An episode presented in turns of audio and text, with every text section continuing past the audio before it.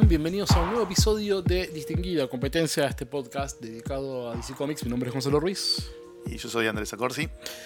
Hoy vamos a continuar y también terminar a la vez una tradición de cuando este podcast era distinto, ¿no? Como, medio como habías pasado el episodio anterior, esta cosa de revivir algunas ideas que teníamos anteriormente, pero bueno, hoy se terminan porque el capítulo de hoy está dedicado a Bushwhack, que fue un personaje al que nosotros con, con Tomás, en, en, épocas pretéritas, nos dedicamos a analizar, eh, bueno, arco a arco, especial a especial.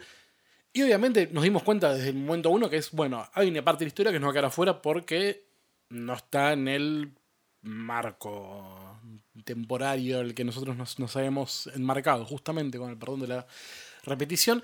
Y bueno, por el arte de haber revivido este podcast con una franja horaria, me salió mal, que viene a ocupar el mismo espacio donde sale esta, esta obra, podemos terminar nuestro análisis de Bushwhack, pero sin Tomás, sino con Andrés, porque bueno, es quien co-conduce este podcast. Te enroscaste al pedo sí. para decir una boludez.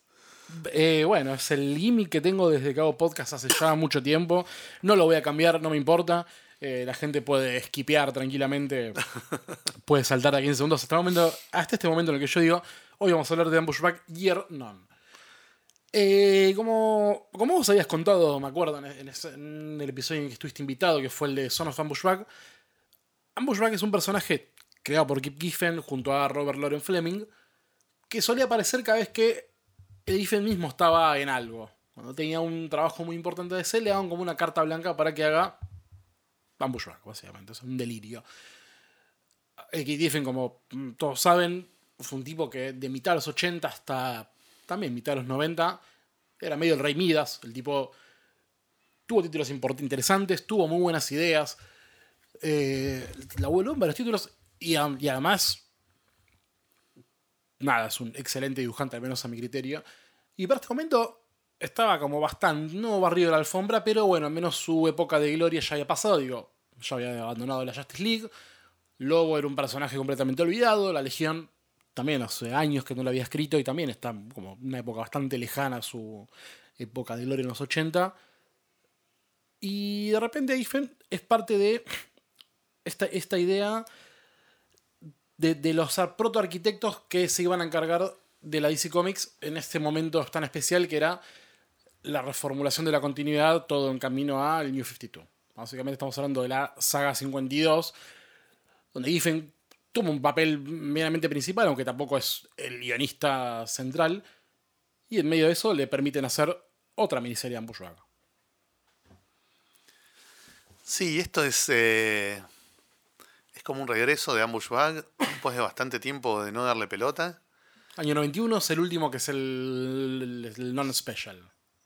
Sí, Nothing Special. Nothing sí. Special, gracias. 92, 92 creo. 91, 92. 92. Sí.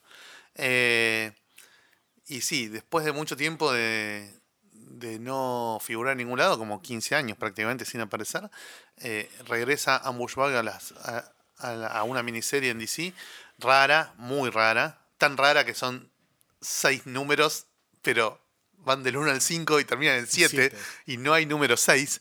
Eh, una miniserie donde evidentemente tuvieron muchos problemas para concretarla simplemente por el tiempo que les tardó. O sea, empezó en septiembre del 2008, terminó en diciembre de 2009. Sí. Seis números que se publicaron a lo largo de un año y casi cuatro meses. Una bestialidad de tiempo. Sí. Y de eh, hecho, donde más se perdió tiempo es entre el 5 y el 7. Entre el 5 y el 7. Que pasó un año entero, porque el quinto número. Del 1 al 5 venía con cierta era una regularidad sí, mensual. Sí. El quinto salió en enero y el 7 en diciembre. o sea, 10 meses donde Bojack desapareció por completo sí. y a nadie le parece importar. Sí. Eh, me da la sensación de que para el 2008, cuando empieza a salir Yornan, ya el humor del público y de los propios autores y de la DC en general ya había cambiado. Y esta cosa de caguémonos de risa de todo y deliremos y faltemos el respeto a todos y hagamos la parodia al hueso y que duela y que sea jodido y qué sé yo, ya no causaba tanta gracia o ya no estaba tan bien visto. Eh, o quizás ya Giffen y Fleming no estaban tan afilados o tan graciosos como en su mejor momento. Yo creo que sí, ¿eh? eh esa es la primera hipótesis que descarto de por qué esta miniserie prácticamente pasó al olvido y llegó al final pidiendo la hora un año tarde y, dando lástima. Eh, para mí está muy afilado el humor eh, de, de, Giffen y Fleming. Me reí mucho con esta miniserie. Pero me parece que ya había cambiado el clima, digamos. Y ya como que no solo no era necesario, sino que ni siquiera era bienvenido un producto de este tipo. Eh, el rol de Ambushbag en el, en el universo DC es como, como que siempre va a ser polémico, ¿no? Como que nunca le van a poder sacar ese, ese sesgo, eh, ese, estigma de decir, bueno, era un capricho de Giffen al que Julius Schwartz le decía que sí para tenerlo contento. Eh, y, esa es la única razón de ser de, todas esas miniseries especiales que, que, relevaba, mm. eh, que se relevaron en este mismo podcast en su iteración anterior. Entonces, nada, es un concepto muy difícil de vender, lógicamente, es minoritario y encima Giffen pide rienda, suelta para dibujar como a él se le cante el orto y dibuja de una manera muy extrema en estos números. Eh, ya no pegado al estilo de José Muñoz, pero en un estilo rarísimo. Encima lo pone en tintadora Al Milgrom. Normalmente en los 80 el entintador era Bob Oskner, que era un tipo muy elegante, un tipo de una línea muy fina. Acá lo pone a Milgrom, que es una línea sucia, enchastre, eh, gruesa, ¿viste? parece entintado con fibrón por momentos. Eh, y se hace como más grotesco, más caricaturesco. Eh, no me gusta mucho el color a mí. Color medio digital que tiene estos números. Bastante estridente el color. No, le queda bien con la, con la dibujo, que a mí me gusta. Es como una, mezcla del estilo Maguire que peor los 90 con, su, con el primer eh, Giffen, ese más kirbyesco. Es eh, bastante kirbyesco por momentos, sí. A mí me, este, este, dibujo me gusta mucho. Soy más fan capaz del, del, 90, pero este parece una, una, evolución bastante natural de, de, cómo mueve el arte. Quiero volver igual un segundo a lo que decías. Eh, justamente creo que del cambio de paradigma de lo que es DC es donde se agarra Stan Bushback. Eh, y si bien yo estoy de acuerdo con vos, esto para mí es lo menos. Me, pareció menos gracioso que los círculos anteriores. No sé si lo puedo ver como que hayan perdido la chispa. Tal vez siento que no le quedaron bien los chistes justamente de esta vez un poco más seria. De hecho, en un momento citan la, la frase final de la película Dark Knight, el, o, morís, morís siendo un héroe o vivís siendo. lo suficiente para ser un villano. Em, me creo que se, mofa bastante de, esta idea medio dark o grim and gritty que tratan de darle a DC. Pero no sé, siento como vos de todas maneras que no termina de cuajar con la idea. Ambos que nunca termina de cuajar con la idea de DC en cómics en general. Pero que lo sentí más nostalgioso, no solo porque hay Sí, acá total, total eh, mucha referencia al propio lore de Ambush Bug. O sea, está todo. Está Argyle, está Chicks de Toy Wonder, está los Amber Butane Corps, está Mitsubishi. Todos los chistes que funcionaron en los 80 te lo vuelven a hacer, ¿no? Eh, hacer aparecer a personajes olvidados, dos viñetas diciendo una pelotudez, eh, hacer aparecer a Darkseid haciendo el ridículo. Acá Darkseid en un momento canta, hay un musical de Darkseid. O sea, dejate de joder. Eh, bueno, la idea de los Gogo Checks como villanos me parece buenísima. es brillante. Eh, es un, chiste que muy poca gente entendió. Si querés lo explicamos. Contalo. Los Gogo Checks son unas franjas blanco y negro, eh, como cuadraditos, como un tablerito de ajedrez, que empezaron a aparecer en, a mediados de los años 60 arriba de todos los cómics de DC. Fue un invento de Irwin Donenfeld, que en ese momento era el jefe de coordinadores de DC, pero que no le daba tanta bola a los contenidos de las historietas en sí, sino que era un tipo más preocupado por la venta y la distribución. Y al tipo se le había ocurrido que los cómics de DC se tenían que reconocer fácilmente de los demás, especialmente de los de Marvel, que era la editorial que estaba creciendo en ese entonces, eh, por algo gráfico, un elemento gráfico que llamara la atención en las portadas y se le ocurrió los Go-Go Checks. Y durante un tiempo DC tuvo en todos los títulos arriba del logo de la, de la colección. Del, margen superior. Claro, los, los Go-Go Checks. Y eran odiados por los fans y por el, no sé, yo creo que todo el mundo odió eso, menos Irwin Donenfeld, que estaba convencido que era una excelente idea y nadie le iba a decir que no al hijo del dueño de la editorial. Eh, Así que bueno, eso duró un tiempo, después se habrán dado cuenta que no era eso la explicación de por qué DC vendía cada vez menos, sino que la explicación era que los guiones eran una Era poronga. choto, claro. Eh, y, y desaparecieron los go checks y quedaron como un chiste. Y todos los lectores que conocen los cómics de DC de los 80, de los, perdón, de los 60, en algún momento se burlaron de los go checks y se cagaron de risa de eso. Eh, y acá Giffen lo reformula de modo de que esos, esos cuadraditos sean los villanos. Es muy gracioso. Eh, una cosa que me gusta, que me llamó también mucho la atención, es que Giffen labura prácticamente toda la miniserie con la grilla de seis cuadros iguales. La grilla clásica de Jack Sí, Kirby, sí. digamos, ¿no? Eh, hay muy pocas páginas donde rompe esa grilla. No hay esas páginas que hacían los 80 de 12 cuadritos finitos. No hay nada. Es, es como. Las, muy- nue- las nueve, los nueve paneles nueve- de, los nueve de- de- de clásicos. Legión, claro. No, no, es todo, casi todo, es prácticamente todas las páginas armadas con seis cuadros iguales. Eh, no juega tanto a ese truco que le sale también de repetir imágenes dentro de la misma página. Es como un Giffen más kirviano en ese sentido, Sí. ¿no? Eh, probando otras cosas. Mucha transición de escena a escena, hay poca transición de momento a momento, digamos, eh, con saltos muy, muy brutales de una viñeta a la otra. Y fuera de joda, no deja títeres sin cabeza. Ya en la primera escena está jodiendo con el tema de los women in refrigerators, que también Sí. es un chiste que se podría explicar, que capaz la gente que nos está escuchando no entiende. Women in Refrigerators se llamó un movimiento eh, de autores y lectores en contra de esa tendencia que se vio sobre todo en los cómics de DC de los 90 de matar mujeres Cofundado por Gail Simone. por Gail Simón. Gail Simón fue la primera voz así relevante, la primera vocera fuerte de, de Women in Refrigerators. Tomando como emblema, digamos, la muerte de aquella novia de eh, Kyle Rayner a la que Major Force asesina y la mete trozada, Trozada en en, un- una heladera. Pero después eh, el DC de los 90 está recontraminado de muertes innecesarias de personajes femeninos y llega incluso hasta el 2000 y pico. Eh, no nos olvidemos que la previa a, a Infinite Crisis matan a Jade de un modo ridículo. Bueno, eh, cuando no se les ocurría cómo terminar una saga, se terminaba matando a una mujer. Eh, Bueno, y el chiste también de la muerte de la novia de Carl Reiner es que era un personaje nuevo que habían creado con la idea de matarlo. De matarlo ese número. Eh, incluso acá hay una joda a la muerte de Sudibni, que era algo Sí. que a los lectores todavía tenían muy sensibilizados. Esto es tres o cuatro años después de Identity Crisis. eh, y Giffen se anima a, a- a meterle el dedo del orto a los lectores que todavía estaban, estábamos velando a, a, a Sudibni, ¿no? Eh, hay chistes con eso también, es muy heavy en ese sentido. Eh, Bueno, pero ah, me parece sí. que va, me parece que hace bien también en, en poner sobre el tapete en, clan, en, en clave de joda y en clave de crítica y de sátira esa tendencia tan, tan presente en esos años. Sí, lo que noté, y es de las pocas cosas que, que se mantiene en la línea del, origi- del ambushback ori- el, el principal, ¿no? No el, el- el antiguo, ¿no? el, original, pues nunca cambió.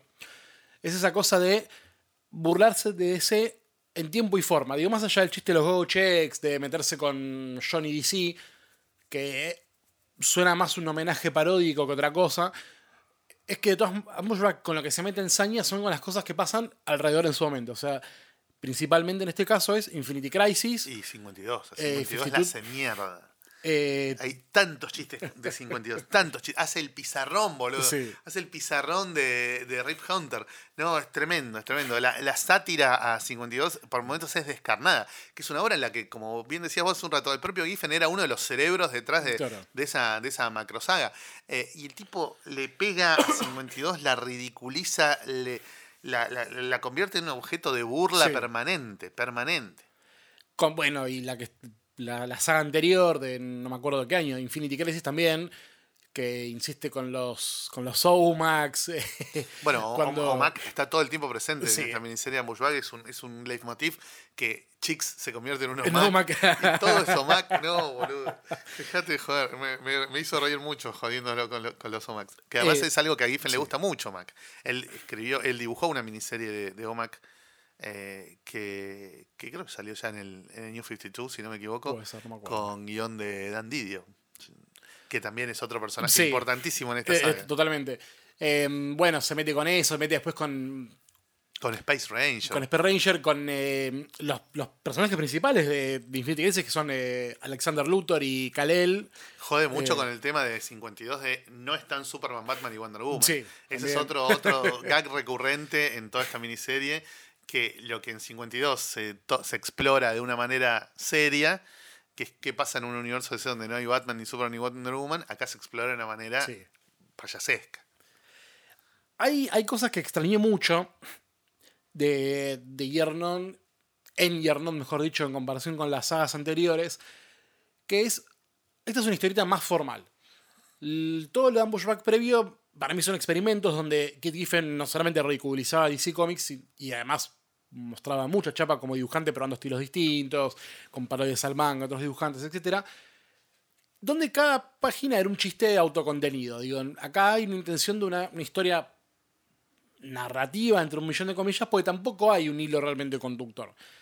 Pero no está esa cosa de el chiste continuo que tenía antes, ¿no? De una página que era dibujado propio en Bushback, la otra página que era, no sé, la parodia, eso, de mm, Jack Kirby, Frank Miller, Jill Kane.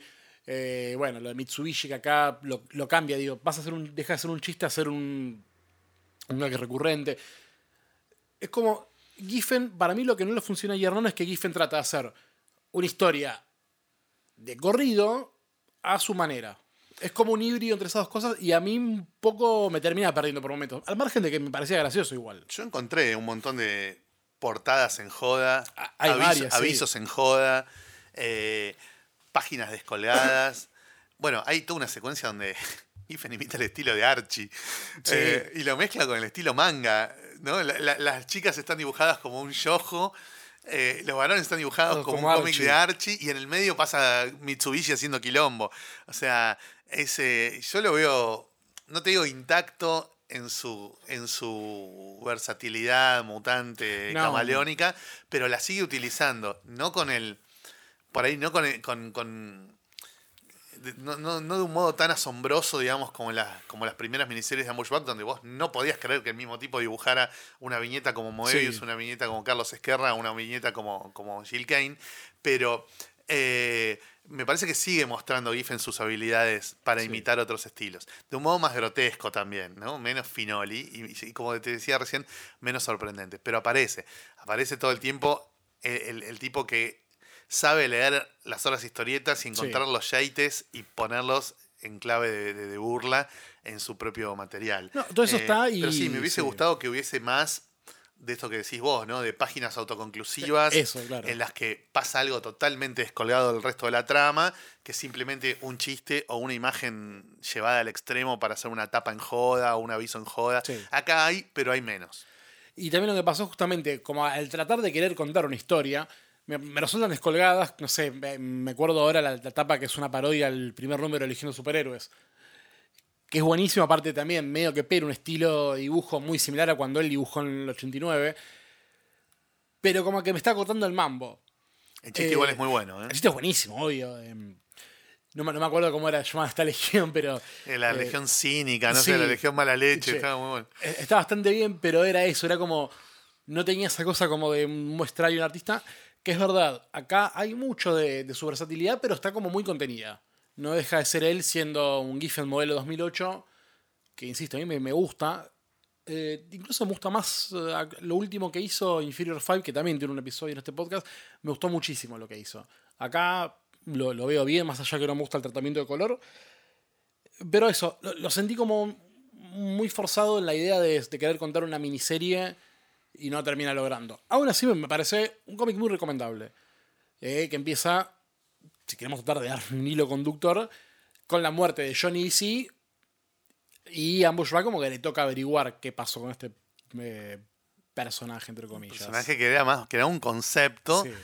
Que originalmente era una mascota de DC a principios de los 60 y después en las miniseries con Robert, Lauren- Lau- Robert Loren Fleming de los 80 la redefinieron como una especie de guardiana de la continuidad, como una especie de patrulla de la continuidad a la que Ambushback por supuesto sacaba de quicio porque Ambushback se acordaba de lo que se había borrado de la continuidad, reivindicaba cosas que estaban fuera de la continuidad, en fin. Entonces Johnny DC y Ambushback como que chocaban en aquellas primeras miniseries, ahora muerta Johnny DC es más fácil que se descontrole Sí. esa cosa siempre frágil y etérea como es la continuidad de DC. Que es medio el leitmotiv de esta saga. La continuidad se está por ir a la chota. Aparecen cosas que no tienen que aparecer, nos acordamos de cosas que no nos podemos acordar. eh, y Ambushback siempre está en el centro del quilombo porque en vez de tomárselo en clave dramática, se lo toma en joder.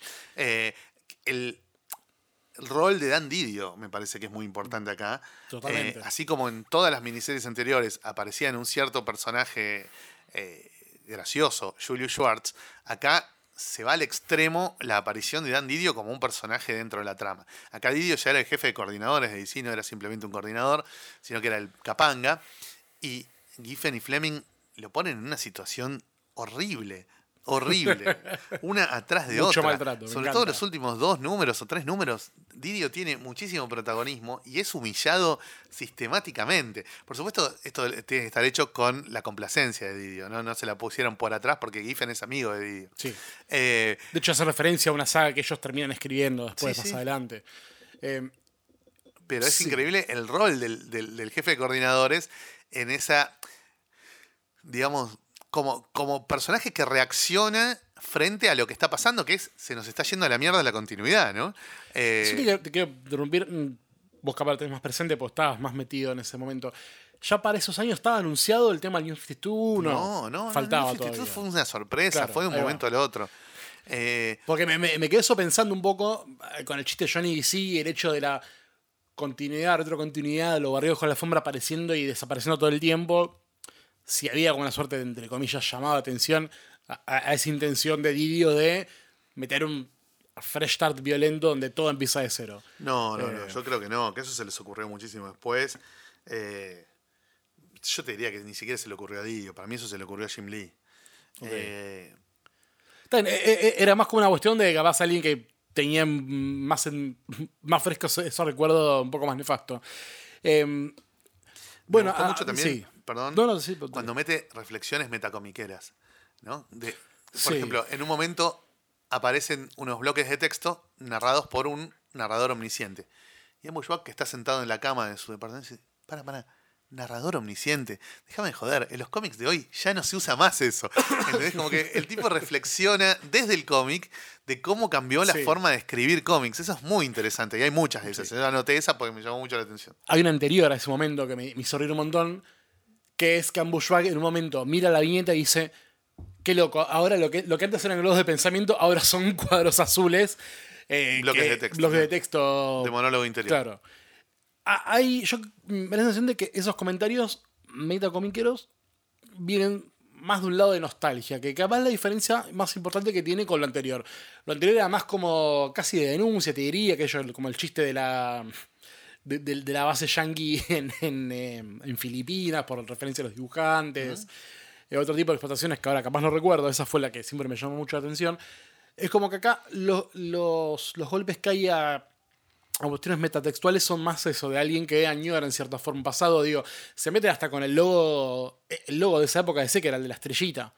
Eh, te- Sí. Como añorando el, Es que el, yo bal- creo que- el ballet logo. Es que esta miniserie está hecha para los que habíamos leído las miniseries anteriores y habíamos sido Totalmente. fans de Ambushwag en los 80. No es para el público que estaba, para el público joven o nuevo que estaba leyendo DC en ese momento como novedad.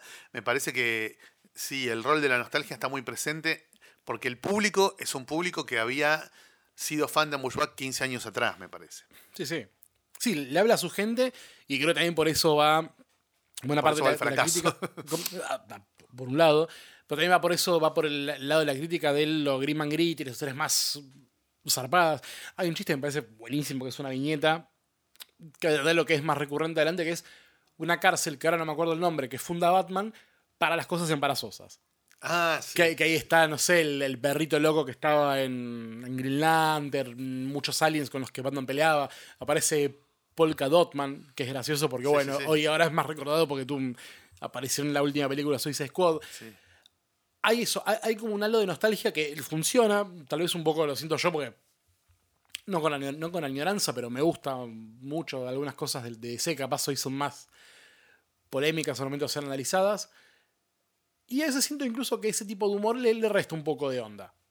Es como muy. No necesariamente el meme de- del abuelo Simpson del viejo gritando en una nube, pero sí hay una cosa de. Todo tiempo pasado fue mejor. Está bien que capaz DC no está en un momento de- demasiado grosso, o capaz están viendo venir el, la, la hecatombe. Pero no sé, si- siento que eso, como que la gracia pasa más por una cuestión de, de añoranza que por reírse de sí mismo, aunque lo hace de todas formas. Sí, yo creo que lo hace, lo hace muy bien. Eh, el rol satírico está muy logrado. eh, pero sí, es cierto que está, está anclado en una mirada. Pero es que, viste, los, los años 2000 y la segunda mitad de los 90 tienen que ser necesariamente tristes para los autores de cómics que fueron grosos en los 80. Porque los tipos en un momento sintieron que estaban haciendo una revolución. Sintieron que la historia iba a cambiar, que el mundo iba a cambiar, que la industria del cómic iba a cambiar para siempre, que ellos iban a tener el reconocimiento que no habían tenido, el protagonismo que no habían tenido, la chapa que no habían tenido, la guita que no habían tenido, eh, la libertad que no habían tenido.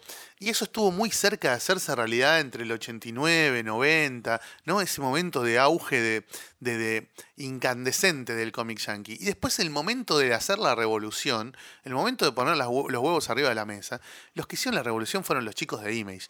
Y la terminaron haciendo para el orto. Y terminaron armando tal quilombo que el mercado y la industria se transformaron para peor. Por eso vino el colapso del 94 al 96. ¿no? Eh, y todos esos sueños revolucionarios se terminaron achicando a su mínima expresión. Sí, bueno, dale, ahora podés mostrar, no sé, una escena en la que parece que Ambushback se garchó a Dan Bunny, ¿no? Que en el 86 por ahí no lo podías poner. Pero, ¿cuántas cosas de las que vos creías en el 87, 88 que ibas a poder hacer, realmente pudiste hacer? Muy pocas. ¿No? Eh, tuviste que salir a chorear con Trencher, tuviste que salir a chorear con Lobo, tuviste que hacer bajadas de lienzos abyectas cuando vos creías que ese ambushback del 86, 87 estaba contribuyendo a una revolución que incluía también a todos esos autores que no eran de las majors, ¿no? Una revolución que incluía también a, a Nexus, a Concrete, a, a un punto hasta Love and Rockets. ¿No? Era todo parte de una renovación tan grosa del cómic yankee que me parece que todos creían que iba para mucho más, para mucho más alto y para mucho más amplio.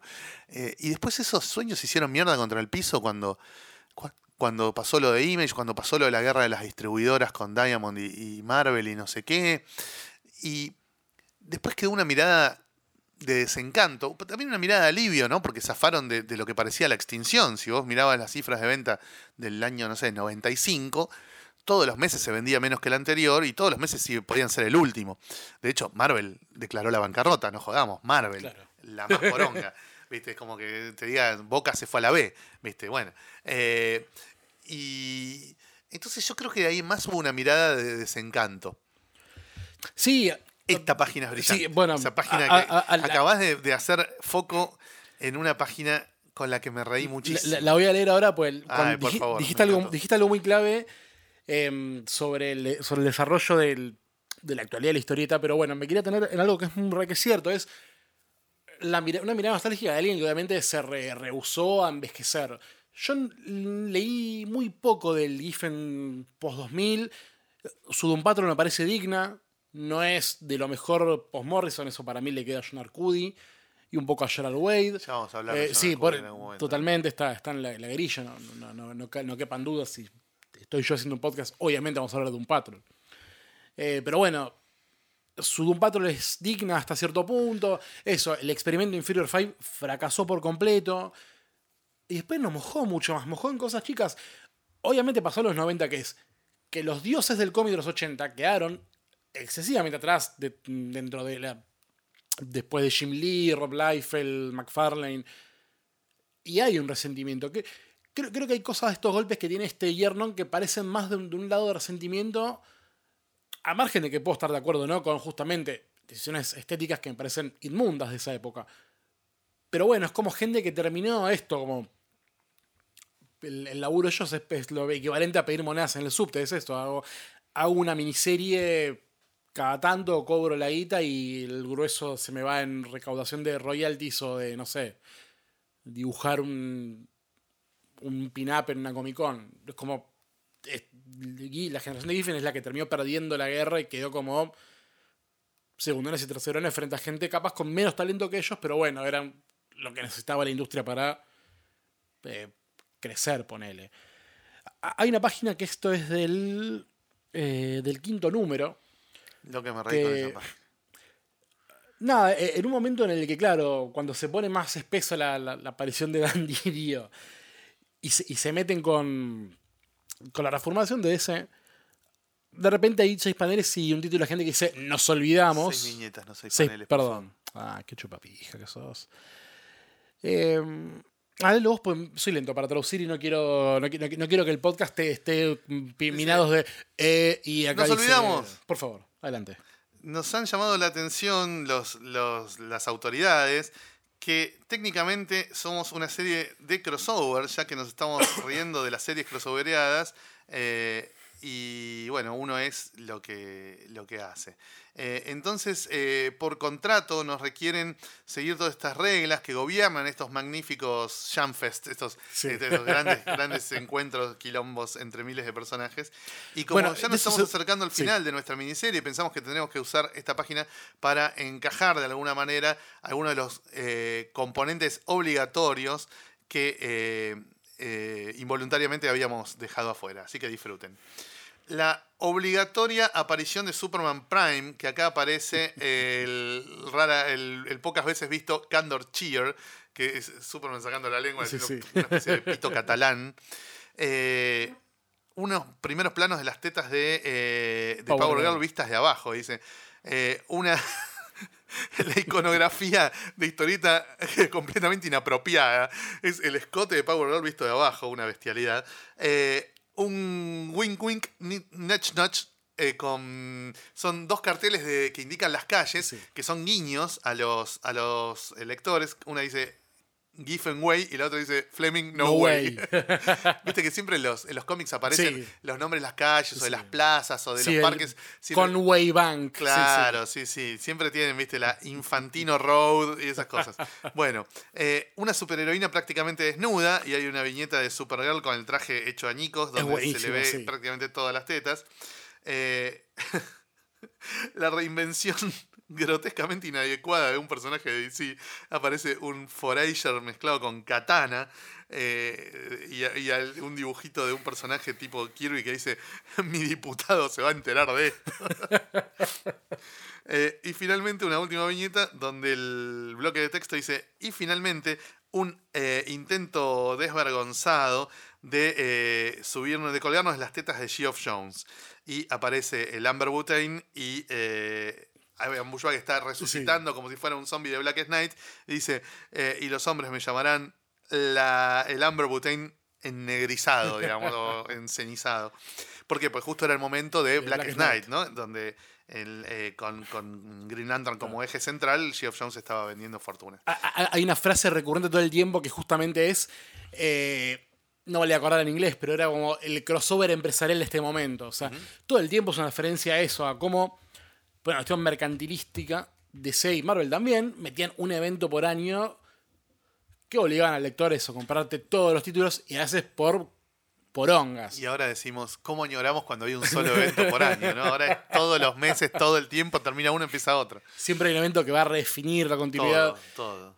Y nada, bueno, esta página me hizo mm, también va de la mano lo que hablamos de este nostalgia, ¿no? Justamente de un arte perdido, qué sé yo, pero antes también los crossovers anuales eran bastante acotados, más al margen de Crisis, por ejemplo, no sé, Invasion. te- acogía varios títulos, sí. pero también pero eran cosas muy cortas, no, no te mandaron ahí y tampoco tenían esa cosa de frenar colecciones, onda, hasta acá llegamos a un punto, después hay que meternos a full con la historia el tiempo que dure y después volvemos. Y nada, es, es medio una paja para el, escritor de, de turno. Nada, hay una cuestión de que a veces la nostalgia con la que Giffen se burla funciona y a veces eso, esta página parece brillante, de, las pocas que tiene que me parecen gloriosas. Em, bueno, después vuelve cuando aparece una Johnny DC resucitada también con el traje de Black Knight. No sé, me, parece como un buen, una historieta paródica que termina como reflejando eso, una, casi un lloriqué, un, lamento, un blues de lo que DC no va a ser y que capaz hoy añoramos porque, bueno, DC realmente hoy por hoy no tiene una chispa de genialidad ni por putas. Aunque sea en esa época, dentro de todo teníamos cosas buenas como las que nombramos en este podcast, obviamente. No sé, es como la sensación que me dejó Yernon. Me dio una nostalgia tanguera. Es muy probable. Eh, yo creo que eso se sentiría más si la historieta se hubiese publicado un par de años después. O sea, más cerca del reboot. Claro. Acá todavía se publicó en un momento en el que el fan de DC estaba bastante esperanzado en el presente de DC. Era la época en la que Didio gobernaba con mano de hierro, pero gobernaba eh, en cierto modo exitosamente. No sé si bien, porque los cómics no- Claro. quizás no eran todos buenos, ni mucho menos, pero de, de modo exitoso, digamos. DC te pelaba series de alto impacto en materia de ventas y series Sí. más que elegibles, que son las que más o menos estamos tratando de rescatar en este, en este espacio. Pero esto mismo, publicado un par de años más tarde, sería más llorón y más tanguero, me parece. Eh, de todos modos, yo no, no quiero eh, que quede la sensación de que no está buena Hernán. Yo creo que No, no, si sos fan de Giffen, si sos fan del universo DC, si sos fan de Ambush Bug, o si sos fan de tomarte en joda la épica superheroica, te va a encantar. ¿eh? Sí, obvio, obvio. Te va a encantar. A ver, me gustó Yernon. No es la que más me gusta de toda Ambushwag. Claro, lo que eso, eso que- no lo hace un bel cómic. Ambush Bug en los 80 fue genial. Esto es muy bueno. Sí. Por momentos tiene alguna chispa de genialidad, pero no es todo genial como fue Ambush No, en los no, no. 80, que era también muy revolucionario, muy loco, muy ido al carajo. Y esto es como más o menos esa fórmula traída 15 años después. Y con Giffen más grande también. Y con Giffen más grande y con la industria Eh, también en, otra, en otros términos. Creo que. Y cuando, cuando digo más grande, eso, lo siento como más cascarrabias, capaz, o más, o más apelmazado por momentos. Sí, Yo creo que lo- los momentos metacomiqueros Eh, donde aparecen él con Robert Downey como Sí. personaje son brillantes también. Sí, yo creo que es un Giffen que ya no se siente protagonista este. Contra el de los 80, que sí se- No, que no solo se sentía no, protagonista, no. sino que era protagonista. Sí. Este es un Giffen refugiado en las márgenes, ¿viste? Un Giffen que cagó una trinchera y dijo, bueno, acá me voy a cagar de risa, tírenme con todo, que acá yo me voy a cagar de Sí, risa sí. igual. Viene Didio a cancelarme la revista, yo me cago de risa igual, ¿entendés? Me dicen, no hay número 6 y hay que esperar 10 meses para el 7, yo me cago de risa igual. Eh, Bueno, eh, hay una cosa muy graciosa. resistencia. hay una cosa muy graciosa que es. eh, en la última página, como siempre. Eh, llego rápido con la tablet. eh, nada, te ponen el Up Next, Sí. la, la- la portada, y generalmente tiene portada del número siguiente. Sí. Para el Yernon número 5, al final hay una tapa en negro que dice Ambushback Yernon. Y el Next In dice. eh, ¿Por qué no.? ¿Por, por qué no hay memorial del, del bug en la baticueva? Descubrir el próximo número. El próximo número sale casi un año Casi un año después. Y hay un detalle que si uno tiene el cómic en la mano, o si busca una imagen en muy alta resolución, la portada es eh, Ambushback atado en, una- en un palo, mm, básicamente una pira, Sí. que el contenido, digamos, que, que haría prender fuego la, la Ambushback es el Ambushback número 6. O sea, está la tapa del número que Nunca salió. que nunca salió. Que nada, es Ambushwag caminando con Batman, con la, con la JLA, básicamente. La JLA medio clásica, pues está Hawk, Girl, Wonder Woman, Superman, Batman. Se ve como el flecha verde viejo. Ah, es un dibujo de Darwin Cook. Sí, ¿no? Es un dibujo, es un dibujo de Darwin Cook. Chiquitito. Sí, sí. Eso, es como. Hay una cosa de eso, de, de un Giffen que obviamente sí, ya quedó en los márgenes, eso, ya dejó de ser el Rey Midas que fue hasta el noventa y pico. Y bueno, esto, le, le- la trató de sacar lo más barata posible, eso, haciendo el evento más ambicioso que tuvo DC hasta antes del, de, de Flashpoint y el 52. Y no mucho más, eso, tipo, dibujame esto, lo otro. Tuvo una acelerada con un Patrol que duró Veintipico números. Veintipico, sí, casi más de casi dos años. Lo cual también debe ser medio triste por un tipo que hizo eh, JLA, va, JLI, JLE, ¿cuánto? 100 números, que es Sí. un montón de años, que en el medio también estuvo haciendo Legión. Sí. Eh, Legión 89, capaz que le, le había largado antes, pero bueno, estaba metido, Messi Invasion, eh, que Filín, que esto y lo otro, y de repente desapareció. Y bueno, nada. Creo que mucho de esa sensación de haber de- desvanecido como un nombre importante se siente a lo largo de Yernon. El dolor de ya no ser. Sí, totalmente. Es como muy. Cuando llega que es triste, no, no es que realmente eso, no, no es un cómic malo, no es un cómic amargo, es un cómic muy divertido que denota que su creador se siente como un- totalmente olvidado o eso. pa- pasa a ser como un. el que gana el Eisner honorífico a tus años de servicio y no por uy, che, el número 15 de su Patrol hizo algo fantástico que darle el premio al mejor unitario del año. No, es un tipo que ve eso. Gana premios por ser un viejito piola que 20 años atrás hizo maravilla para todos. Obviamente eso, todo lo que vamos a rescatar acá en distinguida competencia está bastante bueno, de bueno para arriba. Yo considero que también. Eh, pero bueno, eso, si quieren descubrir por qué, al menos para mí, no me parece de lo mejor de Bushback, tienen como 5 episodios de la temporada anterior, que bueno, acá en este mismo canal lo van a lo pueden escuchar. Eh, también digamos, ya que estamos, que es la única historieta de Ambushback que no está en el Essential, en el Showcase. Claro. El Showcase de Ambushback llega justo hasta la aventura anterior a esta. O sea, esto incluso creo que se publicó al mismo tiempo que el número uno de, de Hernán. El, Debe ser, sí, porque son de esa época. Eh, así que eh, si tenés el Showcase lo único que no tenés Ambushbug es Hernán, son estos seis números, que bueno, si te copa el personaje los puedes conseguir. Sí, eh, son difíciles, porque encima no están recopilados en TPB, así que tenés que buscar los seis números con mucha paciencia, porque no aparecen y suelen aparecer medio caro también a veces. y obviamente se no. pueden leer online. Y no está traducido al castellano. No, no, tiene traducción. Que bueno, bueno, es un párrafo aparte, esto capaz. No, capaz no, te lo voy a pedir, capaz me lo, lo vas a saber explayar mejor. Ambushback nunca tuvo ninguna traducción en español, salvo el Secret, Origin, que lo publicó 5. Yo le leí, leí Ambushback en, en, inglés, salvo ese número, porque ese número lo consigue 5. No está mal la traducción, pero creo que justamente, y esto lo sabes, te voy a pedir que los playas mejores, Ambushback no funciona traducido. No, traducir Ambushback es más difícil no sé, es, prácticamente imposible. Es como que te atropelle un bondi en La Valle y Florida un sábado de enero a las 4 de la mañana. Y tiene que ser un micro escolar, no un micro de línea. ¿Y, por, ¿y por qué? A ver. Es imposible. Porque todo el tiempo se basa en juegos de palabras, eh, en deformar los logotipos y las, onomatopeyas y las cosas que ya están hechas, lo cual gráficamente es un quilombo pasarlo de un idioma al otro. Eh, los chistes que funcionan en un idioma muy pocas veces funcionan en otro. Y además las referencias, digo. Eh, ¿Por qué los gallegos no publicaron Ambushbug?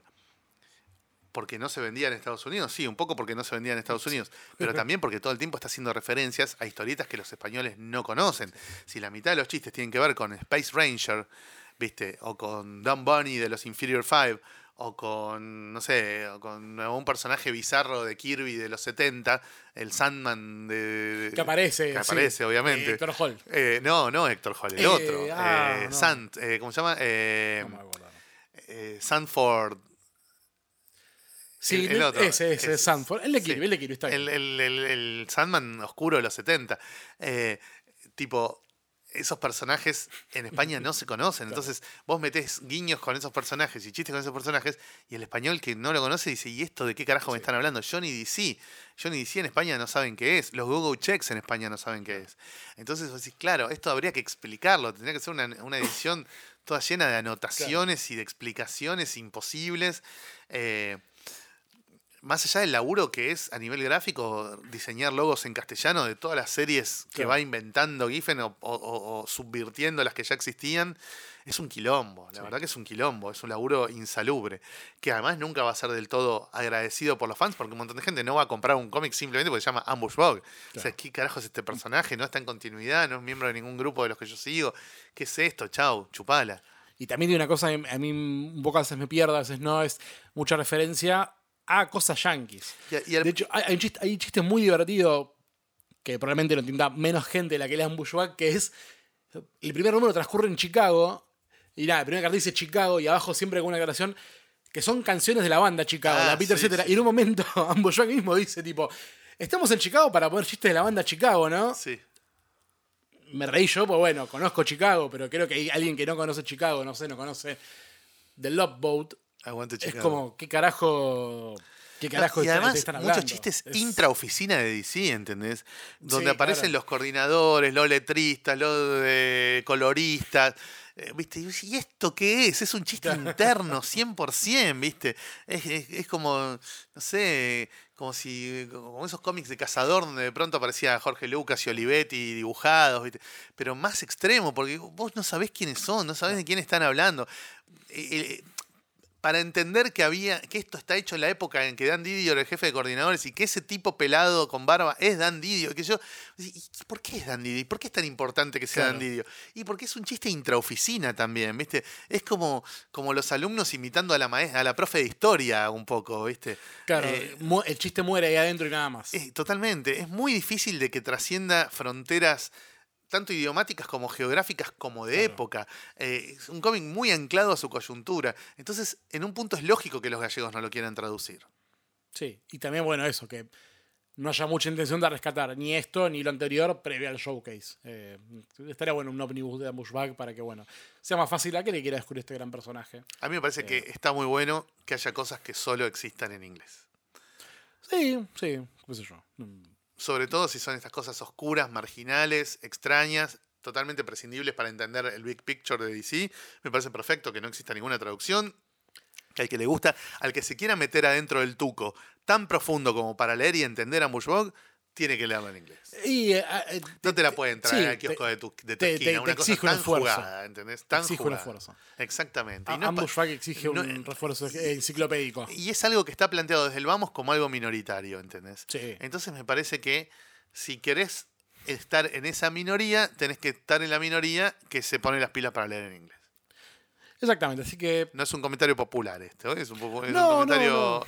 Casi elitista, pero bueno, me Eh, la chupa. yo en realidad no estoy de acuerdo, salvo con este cómic, por lo que vos acabas de exponer. Es realmente intraducible por. mon- Sí, por todo lo que dijiste. No, no, no puedo agregar nada más, desgraciadamente. Es, eh, yo estoy a favor de las traducciones. Yo leo en inglés, pero a veces capaz elijo leer en español porque es más rápido.